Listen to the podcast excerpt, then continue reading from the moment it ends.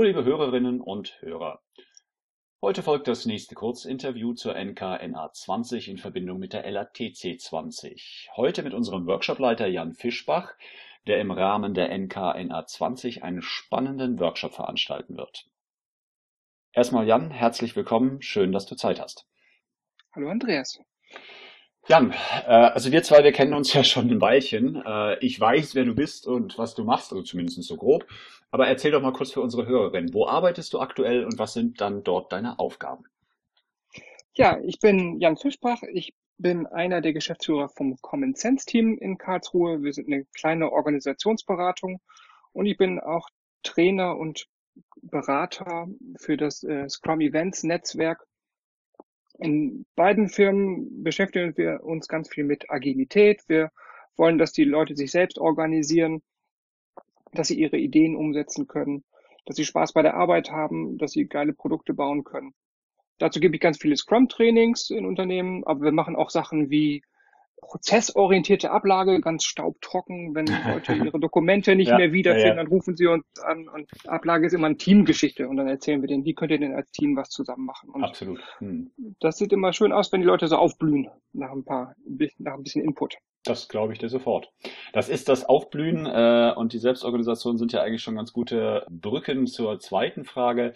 Was erwartet denn die Teilnehmerinnen bei deinem Workshop Old Work und New Work spielerisch entdecken mit dem Ubongo Flow Game?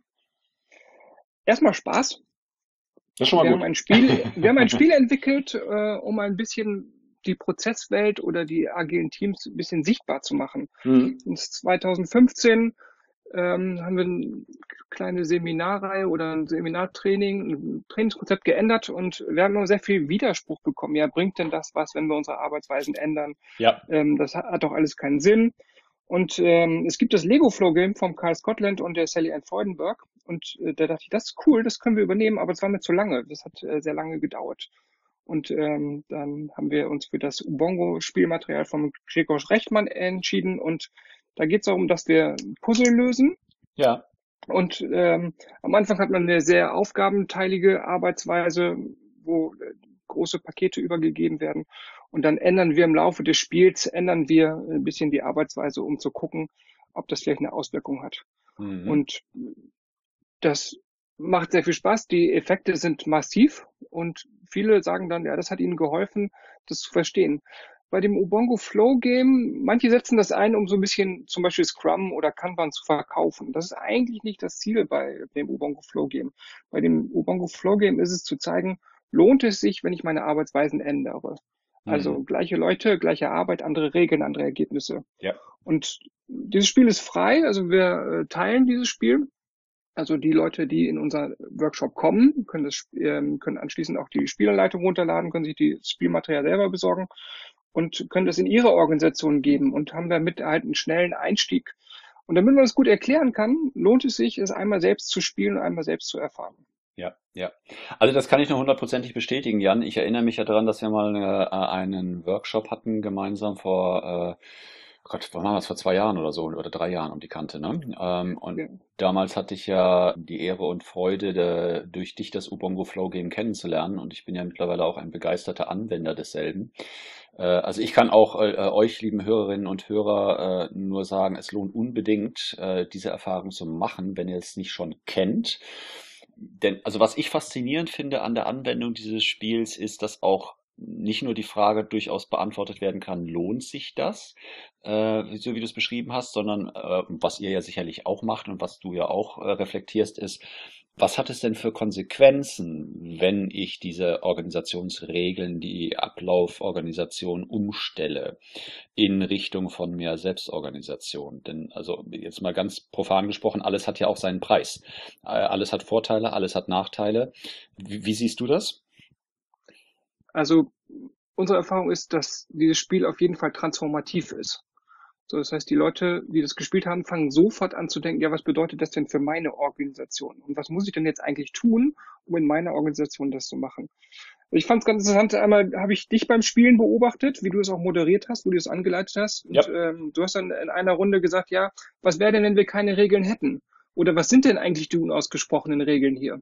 Und die dann anschließende Diskussion, die fand ich super geil. Ja, ja. Ähm, und also ich freue mich, wenn Leute dieses Spiel auch wirklich mitnehmen, woanders spielen. Mhm. Und dann aber auch vielleicht selber verändern. Und so wie du eine interessante Moderation gefunden hast, auch, dass andere Leute auch das für ihre Organisation entdecken und sagen, wir bringen Nuancen rein oder spielen mal eine andere Variante. Ja. So dass die Leute ins Gespräch kommen. Und das Spiel geht relativ schnell, mit einer Dreiviertelstunde, eine Stunde kann man das spielen. Das ist ein guter Einstieg und danach hat man sehr interessante Diskussionen. Und man sieht auch, was ich finde, an einigen Punkten, Veränderung bedeutet nicht unbedingt Verlust. Ja, genau. Das, die Erfahrung habe ich auch immer wieder gemacht. Ähm, es, es wird halt einfach, also für mich wirklich ganz allgemein gesprochen, wirklich klar, was sind die Vorteile, was sind die Nachteile, was sind die Konsequenzen von anderen Ablauforganisationen äh, in Richtung von mehr Selbstorganisation im Vergleich zu klassischen Verfahren, ne, wie Wasserfall oder ja. äh, eben so typische Top-Down-Vorgehensweisen. Ja, oder Abteilungen ist, also ja, wir genau. haben schon so viele verschiedene Varianten ja, ja, gespielt, wo Abteilungsdenken, wo Leute wirklich sinnlose Wege im Raum gehen müssen und das einfach für gegeben hinnehmen und sich dann wundern, warum die Produktivität so schlecht ist. Ja, ja. Also genau. sehr lustiges Spiel. Ja, und ich glaube auch zutiefst. Also äh, kommt, spielt's mit mir. Ja, unbedingt, unbedingt, Jan. Also wir sind alle auch von Priomi natürlich Befürworter äh, dieses Workshops und freuen uns riesig, dass du mit dabei bist, weil wir einfach auch selbst total überzeugt sind äh, von dem Spiel und dass das einen sehr, sehr großen Mehrwert haben wird. Okay, Jan, ganz herzlichen Dank, dass du dir die Zeit genommen hast, heute unseren Hörerinnen und Hörern einen Einblick zu verschaffen. Äh, wir freuen uns sehr dann auf den 19. bis 20. März. Wenn das Ganze jetzt Lust gemacht hat, dann kommt doch vorbei bei der LRTC 20 und NKNA 20. Eben in diesem Zeitraum 19. bis 20. März 2020 in Mannheim im Maimarkt Club und der Maimarkt Halle. Beide Veranstaltungen zusammen, Lean und New Work zusammengedacht.